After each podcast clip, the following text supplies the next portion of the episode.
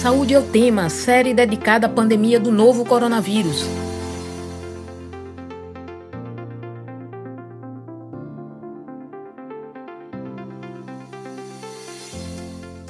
Olá, ouvinte das rádios Universitária FM 99.9 MHz e Paulo Freire, AM 820 kHz.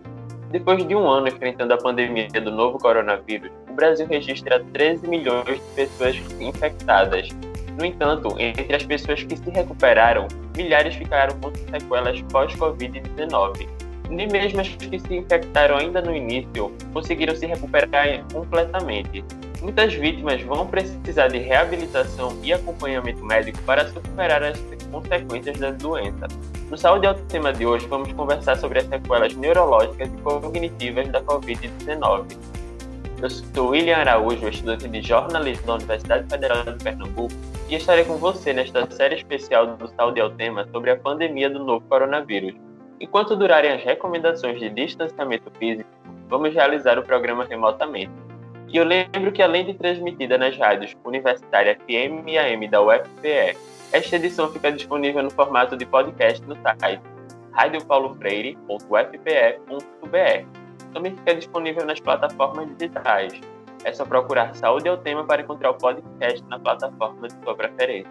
Nesta edição de número 6 do Saúde é o Tema especial Coronavírus de hoje, vamos conversar sobre as sequelas, especialmente as sequelas neurológicas da Covid-19 vamos conversar com o médico neurologista e professor do Centro de Ciências Médicas da UFPE, Breno Barbosa.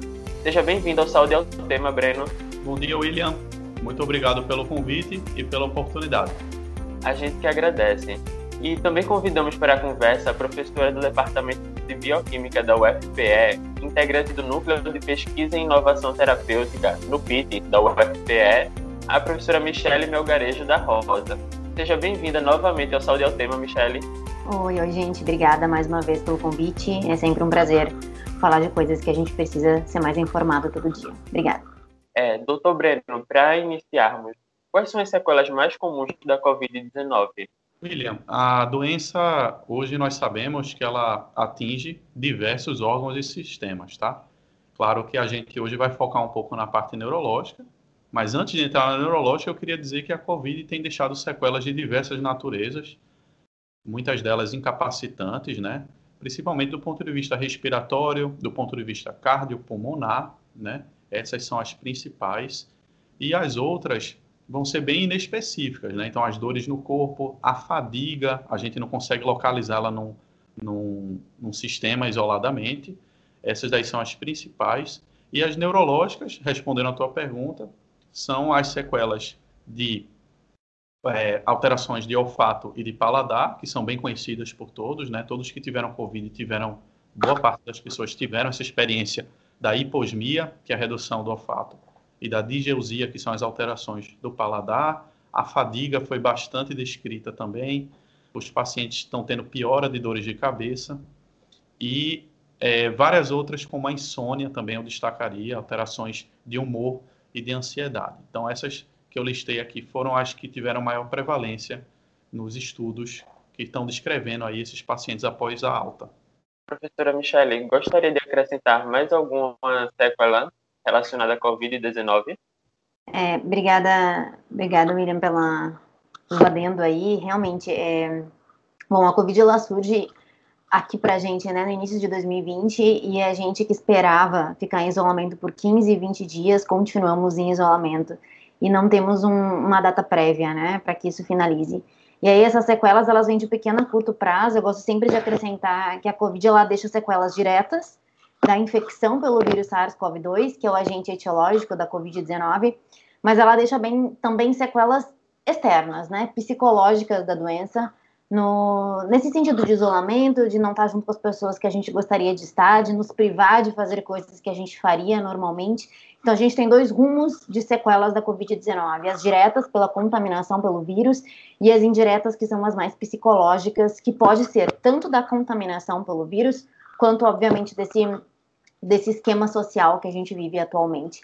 É, mais ou menos 40% dos pacientes contaminados pela Covid-19 ou pelo vírus SARS-CoV-2 eles desenvolvem algum tipo de sintomas neurológicos, que é como o Breno falou, né? Que pode ir desde uma tontura, uma perda da consciência, uma dor de cabeça. E 80% desses que apresentam sintomas mais moderados apresentam essa perda do olfato e paladar, que está bem propício da Covid-19. O que a gente tem de estudo a, até os dias de hoje vai muito claro. Agora se aumenta bastante do vírus SARS-CoV-2, mas informações massivas da contaminação do vírus do sistema nervoso central a gente tem pelo histórico da família do coronavírus. Até porque, para a gente falar de sintomas neurológicos, geralmente a gente precisa uma perspectiva a longo prazo, que a gente ainda está galgando né, com a Covid-19. Então, talvez daqui a alguns meses e daqui a algum tempo a gente consiga investigar o que, que aquela pessoa que foi hoje contaminada pela Covid, se, se realmente gerou um quadro de demência crônico, Alzheimer, Parkinson, ou se gerou uma depressão ou uma esquizofrenia que já tem alguma relação com criança e adolescente. Mas, enfim, a gente ainda está buscando ah, maiores informações sobre os efeitos colaterais e as sequelas da Covid-19. Mas, da mesma forma, a gente mantém sempre o cuidado e essa coisa que se acreditava anteriormente, né, de, de pegar o vírus para induzir uma imunidade, eu não acho que seja por esse caminho, não. Porque, como a gente não sabe o que o vírus vai deixar no corpo da gente, a longo prazo, principalmente, então é interessante que a gente se previna para que não seja contaminado pelo vírus. E, doutor Breno, dentro desses, dessas sequelas diretas causadas pelos vírus, existe uma relação direta entre a gravidade do caso e as sequelas pós-Covid, por exemplo, a pessoa que teve um quadro mais grave, foi para UTI, ela vai desenvolver sequelas mais graves? Sim, William. Então, a tua pergunta é muito relevante porque é uma doença que a gente viu formas variadas, né?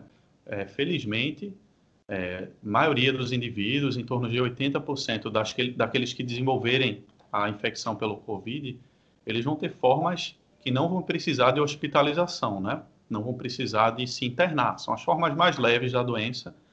E tem aqueles que podem ser em torno aí de 20%, isso vai variar, claro, de país para país, de sistema de saúde para sistema de saúde.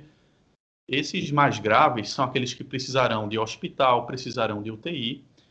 Eles vão ter, sim, complicações mais sérias da doença, né? inclusive do ponto de vista neurológico. A gente sabe que o paciente mais grave, ele tem um estado pró-inflamatório.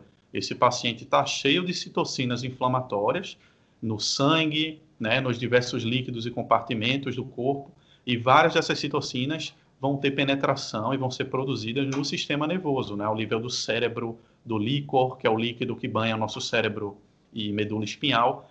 E aí ele vai causar dois tipos de agressão ao cérebro. Um, uma agressão seria a invasão direta pelo vírus, então foi documentado em algumas áreas do cérebro, sobretudo a que ficou mais famosa foi o nervo olfatório, né? Daí a grande prevalência dos sintomas de hiposmia. Então pode ser uma porta de entrada, mas a gente sabe que esse estado inflamatório intenso ele leva a uma tempestade, a palavra é essa mesmo, um, um storm de citocinas inflamatórias e um estado protrombótico. Então isso favorece algum grau de disfunção circulatória e de microinfartos no cérebro, né, nos seus diversos compartimentos. Esse paciente internado e grave, ele teve várias. É, os trabalhos mostraram mais complicações como crise convulsiva, como rebaixamento persistente do nível de consciência, como AVC, né, tanto de trombose arterial quanto de trombose venosa.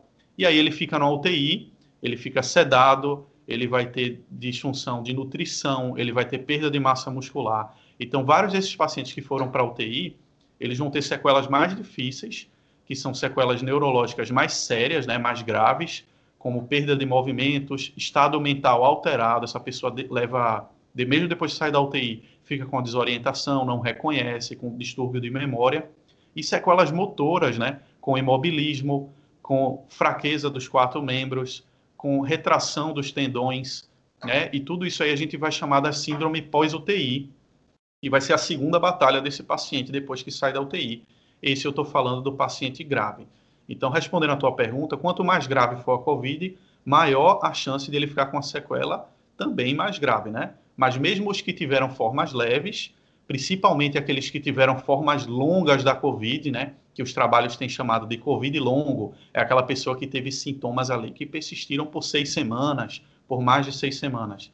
Esses daí vão ter sequelas que podem sim trazer várias dificuldades para o dia a dia, A gente listou algumas delas aí na tua primeira pergunta e a gente está olhando com muito interesse para a sequela cognitiva, né, para as dificuldades cognitivas do dia a dia. A gente pode falar um pouquinho melhor sobre isso aí mais à frente no programa, nas próximas perguntas.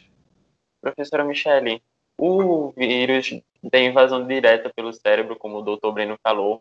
É por causa disso que o sistema neurológico é tão recebe tantas sequelas no pós-Covid mais do que o próprio sistema respiratório? É, então, Irã, eu não saberia dizer se é mais que o sistema respiratório, mas é equivalente com certeza, né? Tem várias hipóteses da entrada do vírus SARS-CoV-2 para o sistema nervoso central. O que se tem absolutamente certeza é que ele entra. Como ainda está em estudo. A, a principal via de entrada, ou a mais acreditada aí pela comunidade científica, é pela tempestade de citocinas que Breno citou, e aí vai pela via hematológica, né? Segue a corrente sanguínea e chega no sistema nervoso central. Uma outra via de entrada é diretamente pelo trato olfatório, uma vez que o vírus se contamina, né, a entrada dele mais facilitada no corpo é pelo nariz, e aí ele teria uma aderência aos epitélios nasais, o bulbo olfatório, e do bulbo olfatório ele conseguiria se aderir aos receptores de entrada que ele tem, que é o receptor ACE2, no nosso epitélio, é, no nosso epitélio olfatório.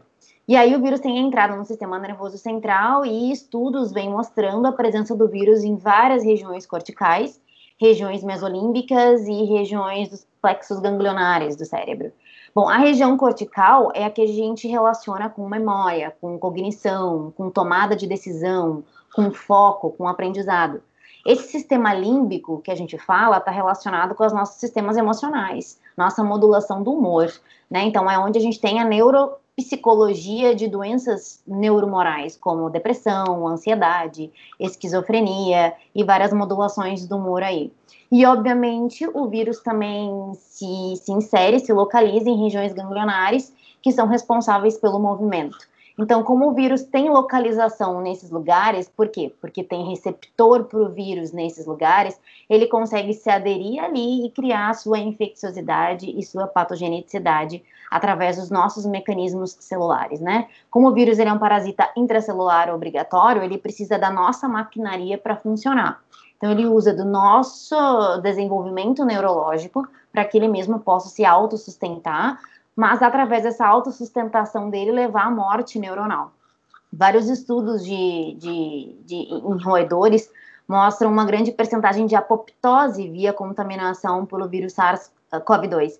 A apoptose é justamente essa morte programada da célula, né? Então o vírus induz isso aí e isso acaba gerando esses problemas cognitivos e neuromorais que a gente está mencionando então. Doutor Breno, falando agora mais especificamente de algumas sequelas um, do, um dos primeiros sintomas também é uma das principais sequelas no pós-Covid-19, que é a perda do olfato e do paladar.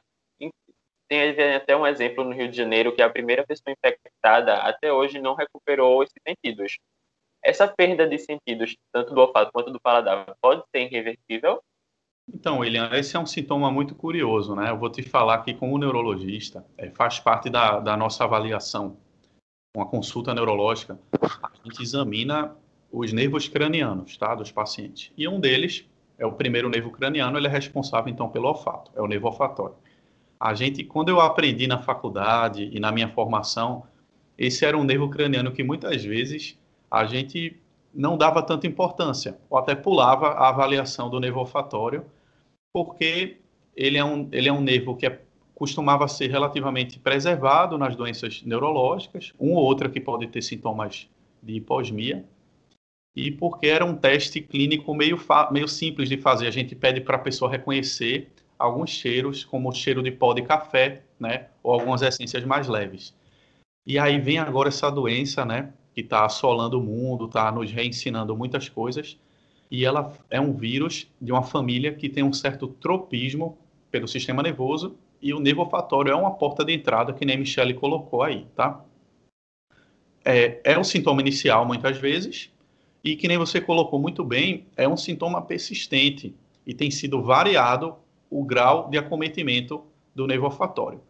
Alguns estudos de imagem, que são bem interessantes, é, os radiologistas têm feito a neuroimagem com a ressonância do cérebro. A gente está vendo mil alterações dessa ressonância, é, formas variadas, e alguns trabalhos mostram de forma muito curiosa que, mesmo no paciente que se recuperou, fica aceso o nervo olfatório na região onde ele entra no cérebro, né, que é na fossa anterior do crânio. Ele entra aí por furinhos que tem na parte na base do crânio e lá ele já entra em contato direto com o cérebro. Então nessa área esse nervo olfatório ele está com hipersinal no exame de ressonância. Isso foi visto em vários pacientes, sugerindo um processo inflamatório, tá? Muitas vezes com realce pelo contraste no exame de imagem, mostrando que tem ali algum grau de disfunção, de quebra de barreira. Então, essa, isso mostra que, além de atestar de forma visual esse tropismo pelo nervo olfatório, mostra que parece inflamar e com graus variados. Então, se houve uma inflamação intensa do nervo olfatório, a gente espera e prevê que essa sequela de posmia ela vai ficar por um bom tempo e a gente tem medo de que, em alguns casos, sim, pode ficar uma lesão permanente. A gente sabe que, por ser um neurônio, o neurônio tem um, um potencial de reparo limitado comparado com outras células do corpo humano, a gente prevê que alguns pacientes podem ficar então com essa sequela de posmia por um bom tempo e infelizmente talvez aconteçam casos. A gente ainda não tem tempo para testar isso, né, gente? Temos aí 12 meses de digamos assim de segmento desses pacientes. Eu acho que ainda seria precoce falar em sequela permanente, mas não acho desproporcional não. Pode ser que fique uma sequela permanente. Sobre o paladar, eu queria dizer que na verdade, o sabor de um alimento, ele, é, ele vem de informações de duas naturezas, né? Vem do olfato e vem do paladar. Então, alterações de sabor, ela podem ter duas naturezas, né?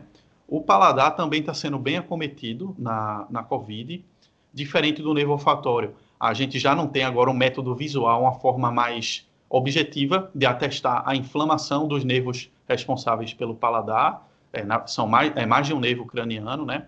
Que, e esses nervos já tem um endereço diferente no cérebro, né? Enquanto o nervo olfatório ele entra pela porção anterior do cérebro, nervo, os nervos do paladar eles entram por outras regiões e vão fazer conexão numa área bem atrás, bem profunda do cérebro, que é o tronco cerebral.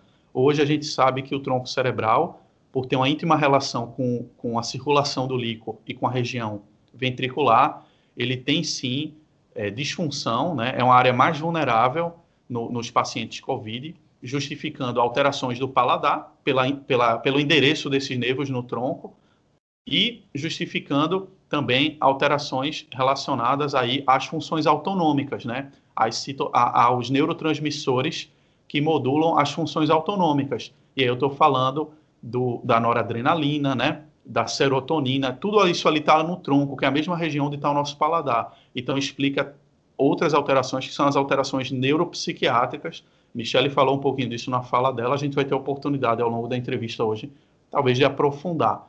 Mas é indubitável a, a lesão desses nervos, ela pode vir na forma de uma hiposmia, de uma disgeusia, que é a alteração do paladar, e alguns pacientes estão tendo um sintoma muito curioso, que é a cacosmia. Então, do radical aí da palavra, é como se fosse uma alteração do olfato para o ruim, para o pior. Então, pessoas começam a sentir cheiros ruins do nada, de forma inexplicada, cheiro de lixo, cheiro de fezes. Alguns pacientes estão tendo essas parosmias, né, que são perversões do olfato, que muitas vezes podem vir na forma de um olfato desagradável, de forma inexplicada. É um sintoma que pode prejudicar muito a qualidade de vida de uma pessoa, né? Porque a gente usa o nosso olfato todo momento aí no dia a dia. Professora Michele, existe algum tratamento ou alguma maneira de estimular a recuperação desses sentidos, no caso o olfato e o paladar? É, William, é a nossa é a nossa pedra no meio do caminho da COVID-19, né? A carência de terapêutica. É, eu só gostaria de acrescentar uma coisa antes de responder a tua pergunta, porque assim, é, a gente faz esse link com o sistema nervoso central e o SARS-CoV-2 nesse sentido de perda de olfato e paladar, principalmente porque isso são fazem parte dos nossos sentidos, né? E, e sentidos não existem. Na verdade, o que existe é uma percepção do sistema nervoso central para com as cores, para com o cheiro, para com o nosso paladar. Então, o sistema nervoso central ele capta essas informações do ambiente, né, que vão se ligar em receptores específicos, que são sensores disso aí, e através de raios ultravermelhos, através de radiações magnéticas, através de reações químicas, a gente consegue destinar, então, por variações moleculares, o que é a cor amarela, o que é a cor rosa, o que é o gosto doce, o que é o gosto salgado. Então, isso é uma função neurológica, apontando mais uma vez aí a entrada do sistema nervoso central nesses danos patológicos do SARS-CoV-2. E, obviamente, né, consolidando o que a gente já sabia, que realmente é um efeito neurológico da Covid-19. Sobre a terapia, não, não tem ainda o que fazer para melhorar esses efeitos, mas é, o que o Breno falou eu acho super interessante. É o que a gente está dizendo para o pessoal e é o que, eu, que eu acredito que possa funcionar. O nosso corpo, o, o, essa comunicação que a gente tem entre cérebro e corpo, ela é ativada através de estímulos.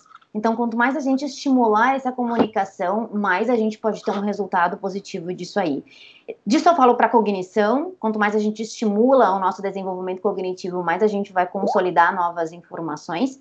Isso eu falo para evitar ansiedade, para evitar depressão.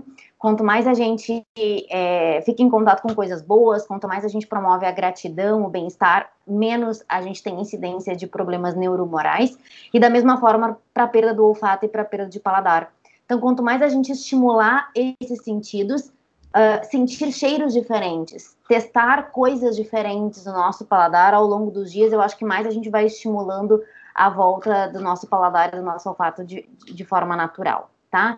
Infelizmente não tem terapia farmacológica, mas como tudo no nosso corpo, tem exercícios físicos que a gente pode fazer para manter esse estímulo acentuado e para, em médio, pequeno, médio, longo prazo, voltar a ter a nossa percepção natural.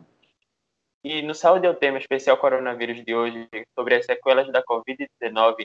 Para falar sobre isso, contamos com a participação do médico neurologista e professor do Centro de Ciências Médicas da UFPE, Breno Barbosa, e também a participação da professora do Departamento de Bioquímica da UFPE, integrante do Núcleo de Pesquisa em Inovação Terapêutica, no PIT da UFPE, Michele Melgarejo da Rosa, Enquanto durarem as recomendações de distanciamento físico, vamos realizar um programa remotamente.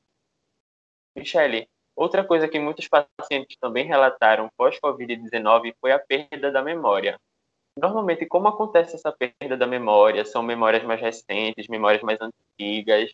William. É, bom, a perda cognitiva e mnemônica da Covid-19, ela está relacionada com a penetração do vírus no sistema nervoso central e da localização dele em áreas que são responsáveis né, pela nossa cognição e estímulos e armazenamento de memória. Primeiro, quais são essas áreas? É, eu parto do princípio didático de que uma vez que a gente conhece o nosso corpo ou o sistema nervoso central, a gente consegue entender mais como os processos patológicos e fisiológicos funcionam, né? É exatamente sobre isso que eu, que eu foco sempre as minhas explicações. Então, o sistema nervoso central ele é dividido em áreas estruturais e essas regiões, elas não são responsáveis por uma única função, mas elas têm uma função mais proeminente. No caso do nosso córtex pré-frontal, a gente está responsável pela nossa tomada de decisão, foco, atenção, aprendizado. E tem uma parte lá dentro do sistema límbico que nós chamamos de hipocampo, que está relacionada então com as nossas memórias, ou pelo menos com a consolidação dessas memórias, e depois a gente manda elas para outros lugares para que elas fiquem por um longo intervalo de tempo. Se o vírus vai afetar as memórias que são de curta ou de longa duração, depende das partes neurológicas que esse vírus está contaminando.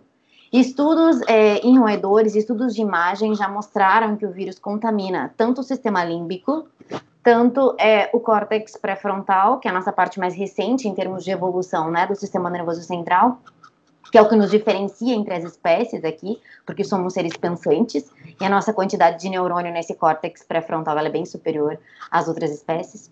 É, e é dessa proporção, então, de localização do vírus SARS-CoV-2 que a gente pode ter uma ideia de como vai ser o nosso déficit cognitivo. O que, que se tem atualmente? Se tem atualmente que as pessoas que são contaminadas pela Covid-19, elas têm perda de uma memória de, de curta duração, elas acabam por ter, é, lembrar menos nome, lembrar menos lugares onde foram, é a roupa que usaram, o que jantaram no dia anterior, é relatos disso aí, e ainda não se tem uma informação tão a longo prazo, né, porque a gente tem apenas aqui no Brasil, no mundo, mais um, um pouquinho mais de um ano de contaminação pela Covid-19. Então, o que se tem do outros, outros vírus da família do coronavírus, como SARS e MERS, né, que foram outras contaminações e outras infecções há uns tempos atrás, é, se mostra que a contaminação desses vírus, por exemplo, em crianças, levou à esquizofrenia a longo prazo, que é uma doença neuromoral, que tem também uma alteração cognitiva, e que pessoas que foram contaminadas com esses vírus têm uma maior tendência, ou tiveram uma maior tendência, a desenvolver a doença do Alzheimer e a doença de Parkinson, que são doenças neurodegenerativas. A doença de Alzheimer, ela tem uma perda mnemônica, principalmente de memórias mais recentes, e aquela memória que está enraizada, que já tem várias linhas acima daquela memória, a gente fica mais difícil de perder, a gente não perde com tanta facilidade. Parece que é o que se assemelha à contaminação do vírus SARS-CoV-2. Um outro ponto é que esse vírus parece potencializar quem já tem uma alteração neurológica. Então, quem já tem Alzheimer, quem já tem demência de uma forma geral, parece que a contaminação pelo vírus SARS-CoV-2 parece agravar um pouquinho mais essa perda cognitiva. Mas se assemelha até então por perda recente de memória ou por alguns anos, né, de perda de memória, mas aquela memória natural da tua infância, né, de uma memória emocional que te marcou, parece então que, que não é perdida com tamanha facilidade com a contaminação pelo vírus. Doutor Breno, gostaria de complementar sobre a perda da memória no pós-Covid-19? Acho que a Michelle colocou muito bem, né, com, com propriedade, relembrou que isso tem profunda relevância com as áreas do cérebro acometidas. E eu vou falar um pouco do que, do que para a gente, neurologista, quando se fala em perda de memória, a gente entende que, na verdade, o público leigo está se referindo às dificuldades cognitivas, de forma geral, né? Claro que para as pessoas tudo vai ser, ah, ele esqueceu a, as palavras, ele esqueceu um comportamento adequado. Então, para o neuro, nem tudo é memória. Para a gente, são alterações cognitivas de outra natureza, uma disfunção de linguagem, uma disfunção de atenção, uma disfunção de planejamento e funções executivas, né? disfunções de comportamento. É, a gente tem que ter o cuidado para. Tem como exemplificar, por favor? Claro. Então, é, a, eu estou começando falando o seguinte, a, só para detalhar um pouco mais, é que, na verdade, Claro que para o público leigo, isso vai ser colocado como uma perda de memória pós-Covid. Mas a gente, quando vai entrevistar, a gente vai vendo que aquele exemplo que está sendo colocado ali, na verdade, não é uma perda de memória para o fato recente, nem para o fato antigo, que nem os exemplos que Michele colocou ali, que é a pessoa não lembrar um evento recente, né? não lembrar uma notícia de um dia anterior, não lembrar um encontro, uma ligação que houve no fim de semana, a pessoa fica mais repetitiva e pergunta a mesma coisa e, e, conta a mesma história. Isso seria uma dificuldade de guardar o fato recente. Isso sim nós vamos chamar de uma amnésia para os eventos recentes. Porém, outras situações que se colocam como perda de memória, na verdade, são de, de natureza em outras funções cognitivas. Então, imagina que a pessoa está com extrema dificuldade em manter um foco, né, em realizar uma tarefa. Então, talvez ela tenha disfunções das regiões frontais e não necessariamente uma perda de memória para os fatos recentes. Outro exemplo seria uma dificuldade de encontrar palavras, uma troca de palavras, uma confusão de significado. Isso não é memória, isso é uma dificuldade de linguagem. Outra situação seria um comportamento inadequado, a pessoa está muito agressiva, irritável, ou mesmo é, tomou um comportamento inapropriado, né, como xingar uma visita. Então, isso é uma alteração do comportamento. Essas áreas no cérebro, elas conversam sim com as áreas da memória, com as áreas límbicas, mas elas podem estar acometidas de forma independente, vamos colocar assim, ou de forma geral. Então, é, o, o, brain fog, né, que é, eu acho que é talvez a primeira vez que a gente está falando de, dessa expressão aqui na, na nossa live de hoje, o brain, o brain fog, o fog é a névoa, né? Então, a dificuldade cognitiva mais reportada pelos pacientes que tiveram Covid, sobretudo aqueles que não precisaram se internar, né, é essa situação de névoa cerebral. E o que é a névoa do ponto de vista neurológico? É uma lentificação do raciocínio, é uma dificuldade de atenção, na sua forma atenção básica e atenção sustentada, é uma dificuldade de estratégia e de planejamento, então a pessoa fica com, com a estratégia meio empobrecida, assim, por exemplo, para preparar uma refeição que antes preparava sem maiores dificuldades, ou para tocar o trabalho, voltar para o trabalho e resolver contas e tabelas e planilhas e pagamentos. Isso pode ficar um pouco prejudicado. Essa área, essa função cognitiva a gente chama de funções executivas, tá? Ela dialoga com a memória, mas é como se fosse uma gaveta em separado. E é, o brain fog, a névoa cerebral, é muito uma disfunção desses circuitos aí que eu estou colocando, né? Em que o paciente fica ali lentificado, com prejuízo de atenção, com prejuízo de tomada de decisões. Nessa rede neural, vai um tipo de memória, sim, que é a chamada memória operacional. Embora ela se chame memória, ela se parece mais com a atenção sustentada do que com, de fato com a memória, porque ela é uma memória de curtíssimo prazo.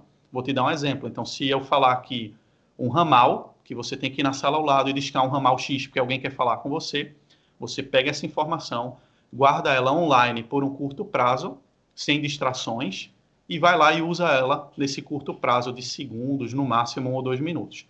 Então, essa memória operacional, que é a memória de curtíssimo prazo, parece, nos estudos que estão sendo colocados, é o tipo de memória mais acometido, tá? Então, que nem Michele falou, é uma doença que parece preservar as memórias mais antigas, né? Para os fatos de dias, semanas, meses e anos atrás. Essa névoa cerebral é um termo que está bem, na, bem em alta aí, né? Um termo que tá, a gente está aprendendo sobre isso e podemos falar um pouquinho disso. Parece que tem muita coisa interessante do ponto de vista de células em inflamação e o que é que qual o substrato, digamos assim, biológico dessa névoa cerebral, né? Essa disfunção cognitiva do COVID.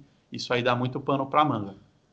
Michele, e para recuperar essa memória, apesar de ser algo ainda tão recente que ainda está sendo descoberto, mas existem formas de estimular, de estimular o cérebro, por exemplo? Sempre tem, né? Nosso estímulo cognitivo, ele, ele é vivo por, pelo tempo que a gente está vivo nesse mundo. É, obviamente, a gente sabe que até os 25 anos de idade, a nossa capacidade de mudança, de estimular o cérebro é superior, o que a gente chama na neurociência de neuroplasticidade. Então, que é a capacidade do cérebro de se modificar pelos estímulos que a gente tem, pelas experiências que a gente passa. Então, isso é super ativo com sua velocidade e energia máxima até os 25 anos de idade, e depois essa energia diminui um pouquinho. É muito mais difícil para as pessoas que não têm mais 25 anos aprender um novo idioma, aprender um novo hobby, dançar, do que antes fazia, né? Então, é, é, é essa é uma complicação neurológica que, que faz parte da nossa humanidade.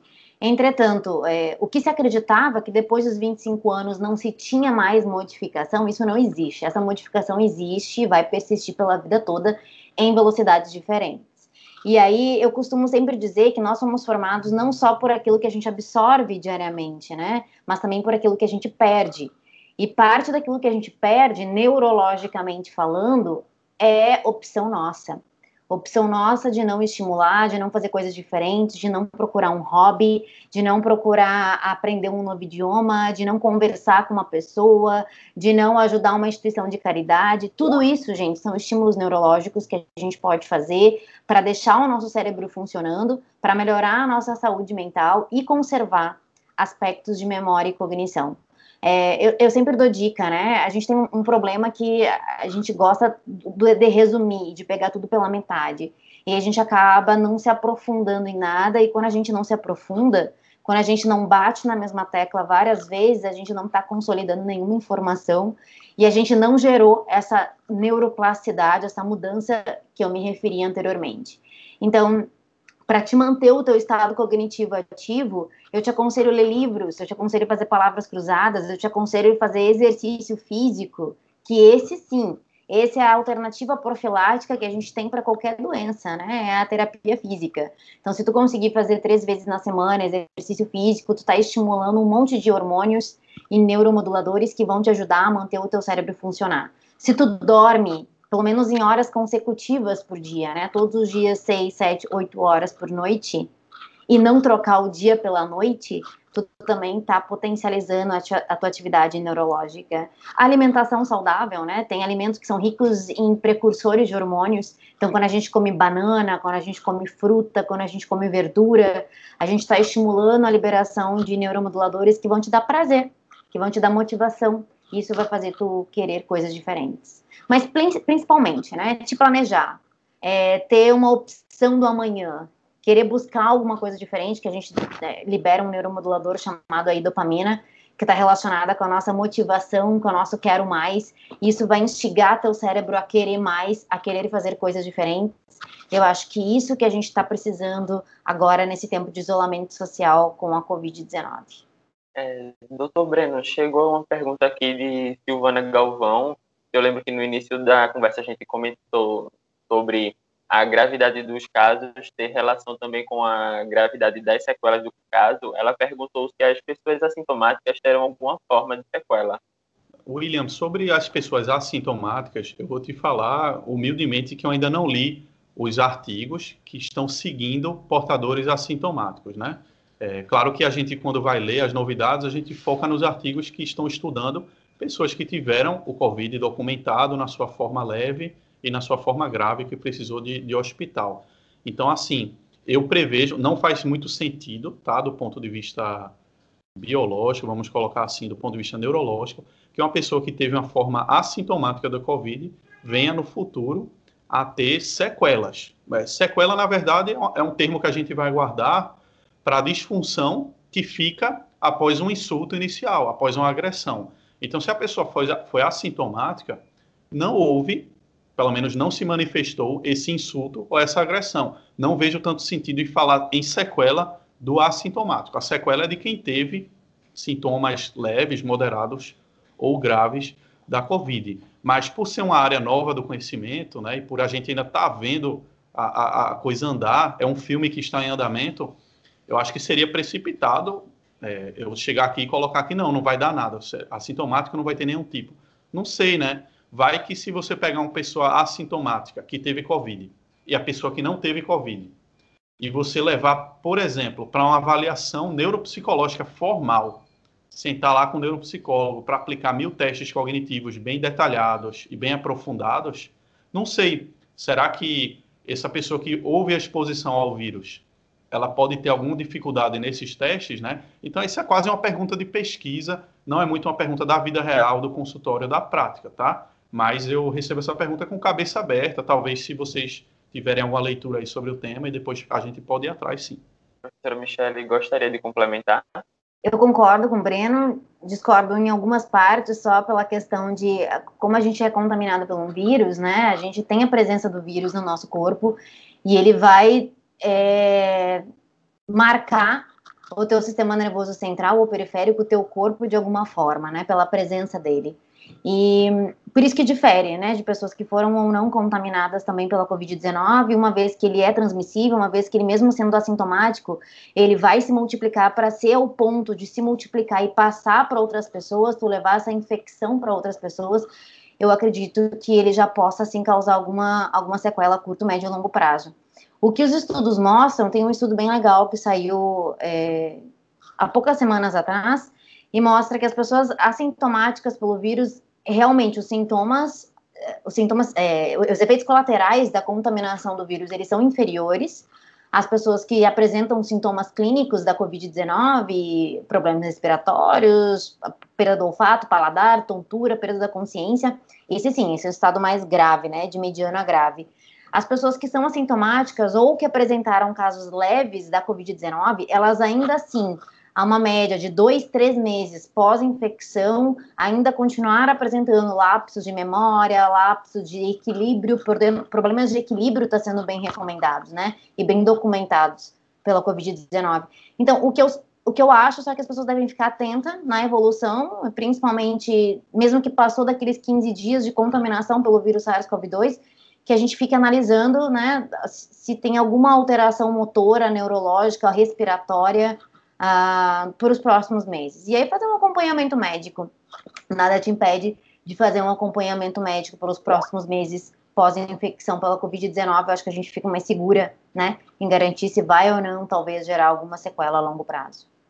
Então, Michele, sobre a tua resposta, é, perfeito, né? Então, qualquer sintoma novo, a pessoa vai procurar avaliação e vai investigar qual a natureza daquela queixa, né? Uhum. É uma doença que, que nem eu falei, a gente está aprendendo ainda. Ainda falando sobre as sequelas da Covid-19, muitas pessoas têm relatado fadiga, fraqueza muscular ou até mesmo a locomoção. É possível recu recuperar, doutor Breno? Sim, é possível recuperar, né? É, como já está sendo colocado aqui, a recuperação ela depende de uma reabilitação adequada, tá, gente? Então, é, essas limitações motoras, elas são de diversas naturezas é, dependendo dos sistemas envolvidos. Né? Então, pode ser uma limitação motora de natureza neurológica, né? como a gente viu formas de parkinsonismo, onde tem uma falta de movimento, onde tem a bradicinesia. Pode ser por uma lesão das fibras motoras, então esse paciente ficou com uma fraqueza muscular de natureza central, né? Às vezes essa fraqueza evolui com alterações do tônus do músculo, então o músculo pode ficar com tônus aumentado e formar uma espasticidade. A gente tem alguns casos que foram muito tempo de UTI, lesão neurológica, e ele sai com fraqueza dos quatro membros e com espasticidade, e aí precisaria tratar isso, né? Mas essa melhora, ela vai ser conforme o nível de lesão, conforme a reserva funcional desse paciente. Então, se era um indivíduo previamente rígido, que não tinha limitações motoras, que tinha uma boa, um bom sistema é, musculoesquelético, né? Então, isso fala em favor dessa pessoa. Por outro lado, se já é um paciente que tinha uma limitação motora, já era acamado, muitas vezes um idoso que já tinha uma situação de demência, né? Ele agora ganha uma nova sequela motora, a recuperação tende a ser limitada. Mas ela sempre vai acontecer em algum grau, e a forma mais acertada de promover a reabilitação motora, né? Dos, dos sintomas motores, das limitações motoras, seria através de um programa de reabilitação coordenado por profissionais, né? Essa é uma área onde o time completo atua. Eu estou falando aqui do fisioterapeuta, do fonoaudiólogo, do terapeuta ocupacional, do enfermeiro, né? Do psicólogo para ajudar com a questão de saúde mental e tem que ser uma reabilitação guiada, né? Por profissionais e por metas, né? Qual a meta no curto, no médio e no longo prazo? É claro que o movimento é muito bem-vindo, né? Então, atividade física em todos os cenários, tanto na prevenção como na promoção de saúde e na reabilitação após uma, um COVID, por exemplo, ela vai ser muito bem-vinda. Eu só queria a, a, minha recomendação é que se houve um COVID grave, a pessoa está em acompanhamento médico, essa reabilitação, essa retomada do, do, da independência motora, ela tem que, no, no, cenário ideal, ela seria supervisionada, então, por um profissional, né, o fisioterapeuta, para fazer o plano, fazer as metas e organizar os exercícios corretos para que essa pessoa não ganhe uma nova lesão ali, por exemplo. Michele, em, em alguns casos em menor quantidade, algumas pessoas também tiveram AVC, o acidente vascular cerebral, tanto como sintoma como sequela. Quais são os primeiros sinais do AVC que as pessoas devem ficar atentas? É, William, é, bom, só para complementar um pouquinho da, da resposta anterior, eu, eu, gostaria também que as pessoas ficassem atentas, talvez, para a síndrome de, de Guillain-Barré, que está bem relacionada também com a Covid-19 e que também envolve, né, uma alteração neuromotora, digamos assim, por ser uma doença autoimune que vai afetar, então, ter uma resposta imunológica contra os nossos nervos, né? E levando uma paralisia, levando um formigamento. As pessoas estão relatando muito formigamento, né, nos membros inferiores. Então, talvez ficar atento para isso aí. Geralmente ela aparece de 3 a 10 dias pós contaminação pela COVID-19, tá? E aí, obviamente, procurar um profissional para cuidar desses, desses sintomas.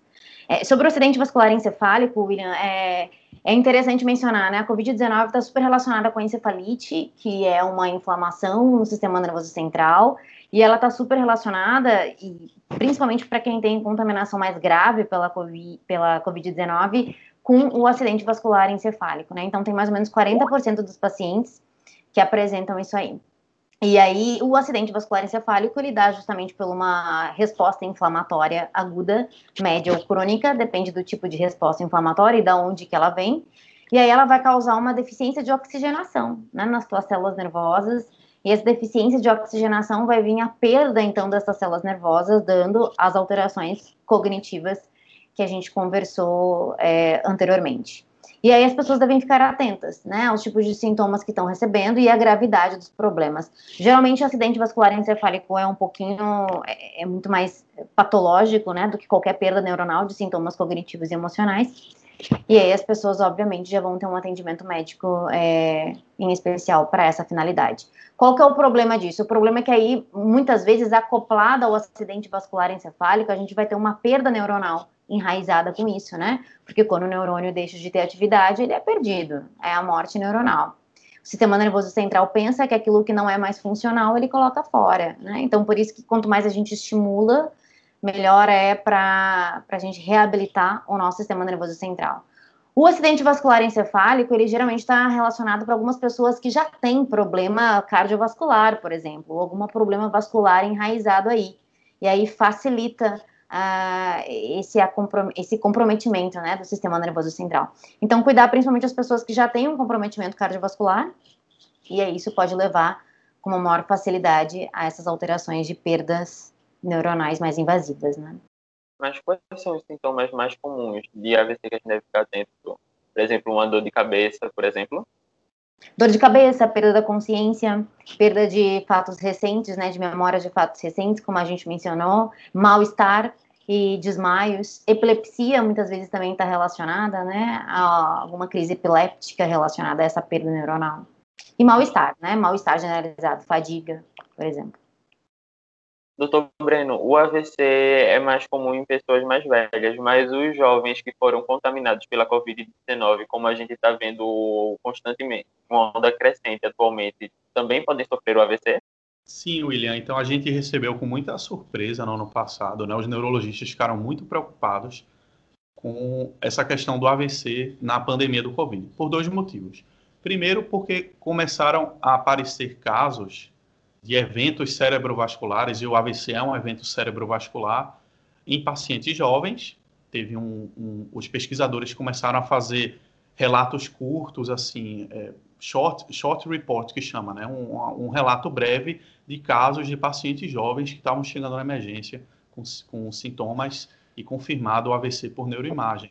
Então, isso levantou, naquela época, a suspeita que hoje está bem claro de que o COVID, além de induzir um estado pró-inflamatório, ele induz um estado pró-trombótico. Então, falando aqui em termos bem claros, é como se o sangue estivesse mais grosso, tá? Ele mexe na cascata de coagulação e no paciente, isso acontece nos pacientes mais graves e mais inflamados pela doença, naqueles que geralmente precisaram de hospitalização. É, o AVC, a outra preocupação que eu trago, é, além de mudar a epidemiologia, né? É, então, apareceram em, em, grupos que antes não tinham tanto AVC. Claro que existe o AVC no jovem, mas parece que no COVID isso tem sido mais frequente. E a outra preocupação é que a gente tem uma luta para esclarecer as pessoas sobre como e quando reconhecer um AVC. É, é, que nem dor no peito, né? Então, hoje todo, todo mundo sabe que você tem uma dor no peito forte, uma dor no peito esquisita, uma dor no peito com aperto, pode ser um infarto. As pessoas têm preocupação com isso, vão no hospital por causa disso. Então, os sintomas do AVC, existe um, um esforço grande aí para que para a gente tornar ele acessível e que o público conheça quando o teu parente ali, quando você está com sintoma esquisito que pode AVC, que poderia ser um AVC, né? Então, na presença de uma fraqueza de um lado do corpo, perda de movimento, boca torta, né? A pessoa não quer falar e não consegue falar, ela está com prejuízo de linguagem, está com afasia. E geralmente isso tem uma instalação meio rápida, né? A pessoa foi dormir bem e acordou assim. Então, isso é a cara do AVC. E aí, o que é que aconteceu no Covid? Pelo medo de ir ao hospital, emergências lotadas, risco de, de se contaminar, essas pessoas fica, ficaram em casa com mais frequência, não procuraram ajuda no momento inicial, e aí perderam a chance de receber um tratamento adequado na fase aguda, porque existe tratamento, né? existem medicações para dissolver o coágulo, existem procedimentos para de remover esse coágulo dentro do, do vaso, para promover a recanalização do vaso. E aí a gente começou a ver AVCs mais graves, pacientes com sequelas mais graves, porque não procuraram a emergência quando foi apropriado. Então eu destacaria que essa relação entre COVID e AVC, ela nos levanta dois aspectos. Um é a mudança na, na, no perfil epidemiológico, então aconteceu mais, aconteceu em populações diferentes, como os pacientes jovens que tiveram COVID grave, por um estado protrombótico, e outro aspecto é que, infelizmente, as pessoas tiveram medo de procurar ajuda na suspeita de um AVC, ficar, muitos ficaram em casa e a gente viu, a, a gente está pagando o preço disso, né? A gente está vendo mais pessoas, são os outros impactos da pandemia. As outras doenças não Covid acabaram é, promovendo suas repercussões, né? As pessoas estão morrendo mais de outras situações, não estão procurando ajuda. O Saúde é o tema de hoje fica por aqui. Agradeço a participação do médico neurologista e professor do Centro de Ciências Médicas da UFPE, Breno Barbosa, e também a participação da professora do Departamento de Bioquímica da UFPE e integrante do Núcleo de Pesquisa em Inovação Terapêutica, o NUPIT, Michele Melgarejo da Rosa. E lembra você de ficar atento à vacinação no seu estado e município. Se você já pode tomar, agende logo a sua vacinação E se você ainda não pode, ou se você até mesmo já foi vacinado, continue seguindo todas as medidas de prevenção. Use máscara, evite aglomeração. E para mais informações, procure a Secretaria de Saúde do seu município. Caso tenha perdido o começo deste programa ou algum programa anterior, você pode ouvir no formato de podcast no site radiopaulofreire.ufpe.br. Esta edição também fica disponível nas plataformas digitais. É só procurar Saúde ao Tema para encontrar o podcast na plataforma. A produção e o roteiro desta edição foi dos estudantes de jornalismo da UFPE, William Araújo e William José, sob orientação das professoras Ana Veloso e Paula Reis. Nas redes sociais dos estudantes da UFPE, Maria, de Rádio TV Internet, e Ana Sofia Ramos, de Publicidade e Propaganda, sob orientação da professora Cecília Almeida coordenação de transmissão e streaming e edição de podcast, Felipe Novaes. Tchau e até o próximo Saúde ao Tema.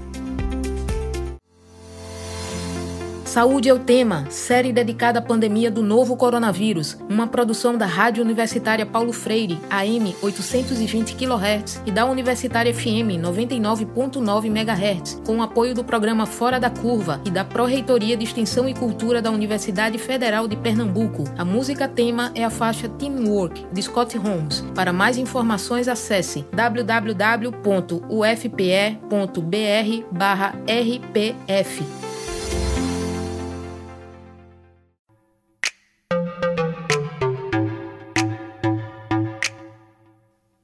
Ciência no dia a dia. A ciência aplicada e descomplicada.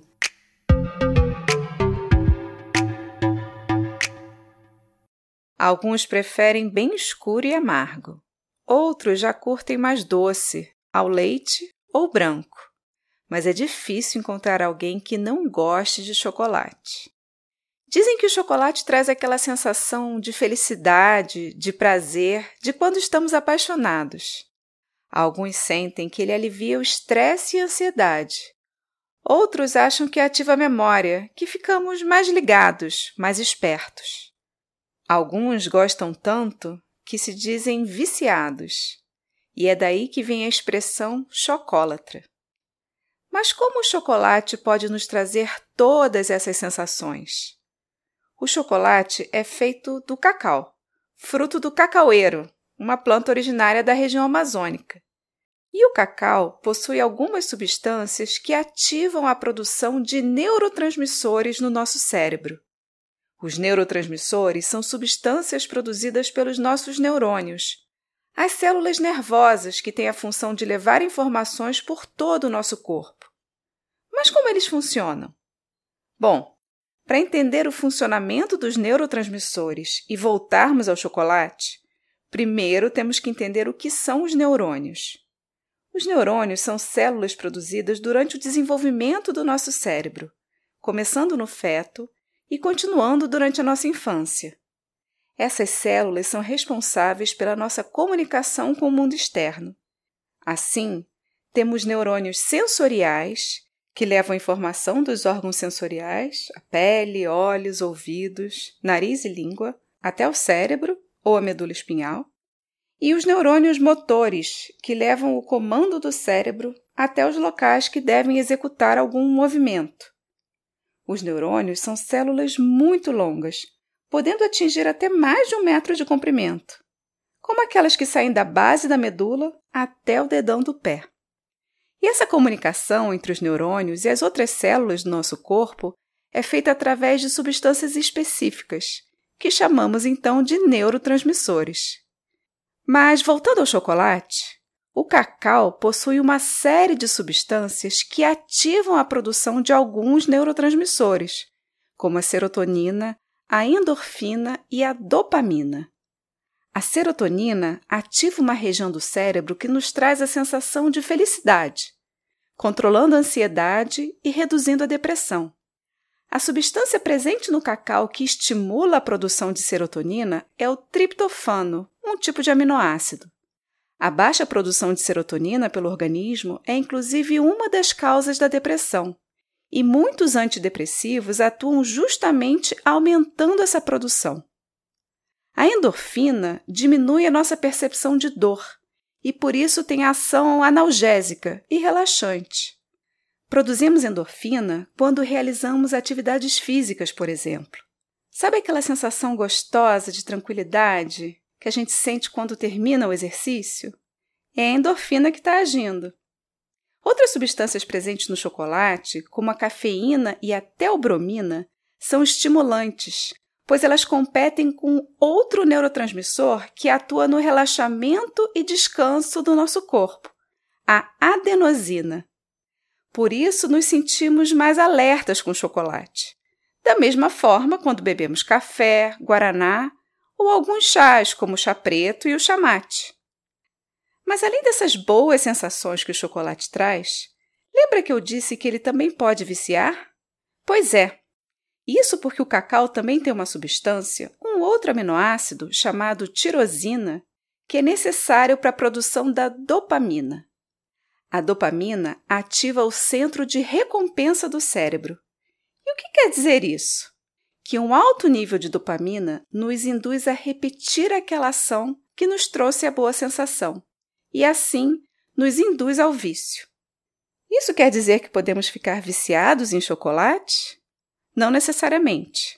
Mas se tivermos por algum motivo uma redução na nossa produção natural de serotonina ou endorfina, por exemplo, é possível que tenhamos uma maior propensão à ingestão de substâncias que aumentem a concentração desses neurotransmissores no nosso organismo. Por isso, é sempre importante ficar atento caso a procura por determinados alimentos, bebidas ou substâncias lhe pareça um pouco exagerada ou fora do seu normal. Pode ser sinal de deficiência na produção de algum desses neurotransmissores.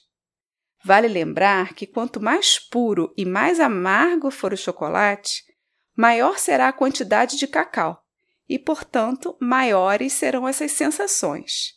No chocolate ao leite, o cacau fica mais diluído, e no chocolate branco, que é feito apenas com a manteiga do cacau, quase não encontramos essas substâncias. Agora que você já sabe sobre alguns dos efeitos que o chocolate pode causar ao seu cérebro, escolha o seu favorito e aprecie mas com moderação.